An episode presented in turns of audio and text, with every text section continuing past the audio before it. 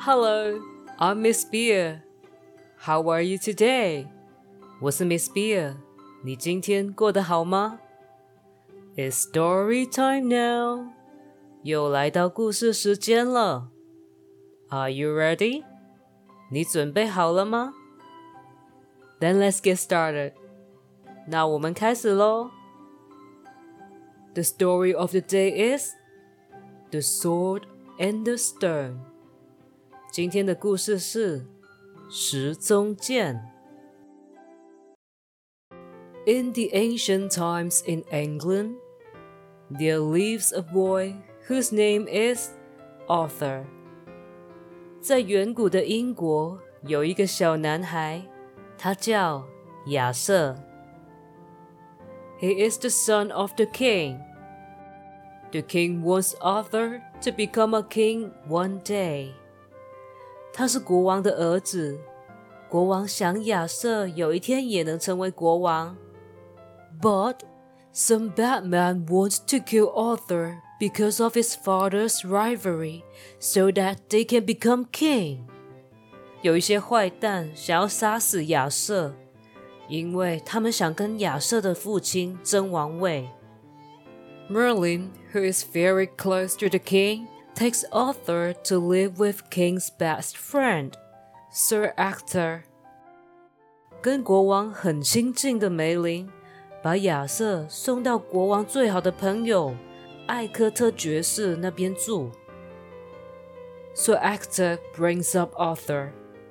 艾克特爵士把亚瑟养育成人。One day, the king dies. England needs a new king. 有一天，国王去世了，英国需要一个新的国王。Where is the king's son? The people ask. No one knows where Arthur is. 人们都在问。国王的儿子到底在哪里呀？但没有人知道亚瑟在哪。The nobles fight about who will be the king。贵族们都在争吵，应该要让谁来当国王。There is a lot of trouble, and people become poor and hungry。英国面临很多的麻烦。人民变得很穷苦，他们都要挨饿。Seeing this, Merlin is worried about England. 看到这样的情况，梅林很担心英国。Soon, Merlin makes a magic sword. 很快的，梅林做了一把有魔法的剑。He puts the sword and the stone. 他把剑插进石头里面。He tells the nobles, "The man who can pull the sword from the stone will become the king of England." 他跟贵族们说：“谁可以把剑从石头里面拔出来，他就会成为英国的国王。” The nobles all want to be the king. 贵族们每个都想当国王。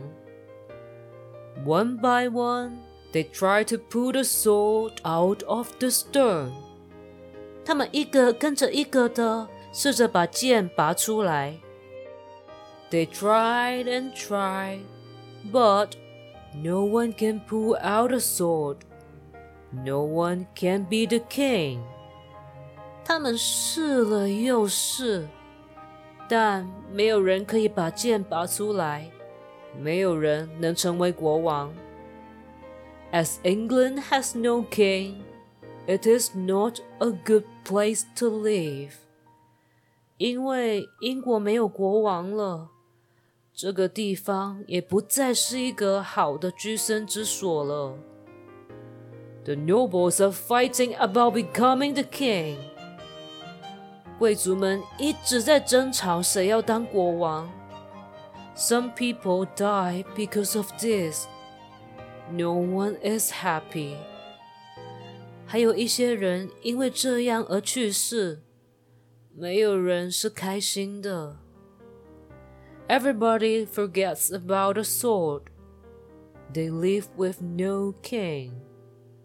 每个人都忘了那把剑，他们在没有国王下过日子。 Merlin watches Arthur grow. Arthur becomes a young man. 梅林看着亚瑟长大，亚瑟长大成为一个年轻人了。He is not strong, but Merlin sees Arthur is kind, wise, and good with people. 亚瑟并不强壮，但梅林看到 亚瑟是一个善良、有智慧的人，而且对其他人也很好。Merlin tells Arthur about the sword. 梅林跟亚瑟讲有关剑的事情。but I cannot become the king, says Arthur. 亚瑟说：“但我不能成为国王。” Merlin tells him about his father. He shows Arthur the sword. 梅林跟他讲了有关他父亲的事，还带他去看那把剑。Soon, many people come to watch and gather in a big circle. 不久后，很多人都过来看了，他们还围了一个大圈圈。Some strong men try to pull out the sword, but they cannot even move it. it。有些强壮的男人来试着把剑拔出来，但剑一动也不动。They laugh at Arthur too. They think he cannot pull the sword from the stone. 他们也取笑亚瑟，觉得亚瑟不可能把石中剑拔出来。But to everyone's surprise, Arthur pulls out the sword. 但亚瑟把剑拔出来了，大家都很惊讶。He is the new king of England. 他成为了英国的新国王。Arthur is a wise and good king. England becomes a happy place once again. 亚瑟是一个充满智慧的好国王，而英国也再成为了一个快乐的地方。And this is the story of the day. Good night. 今天的故事讲完喽。晚安。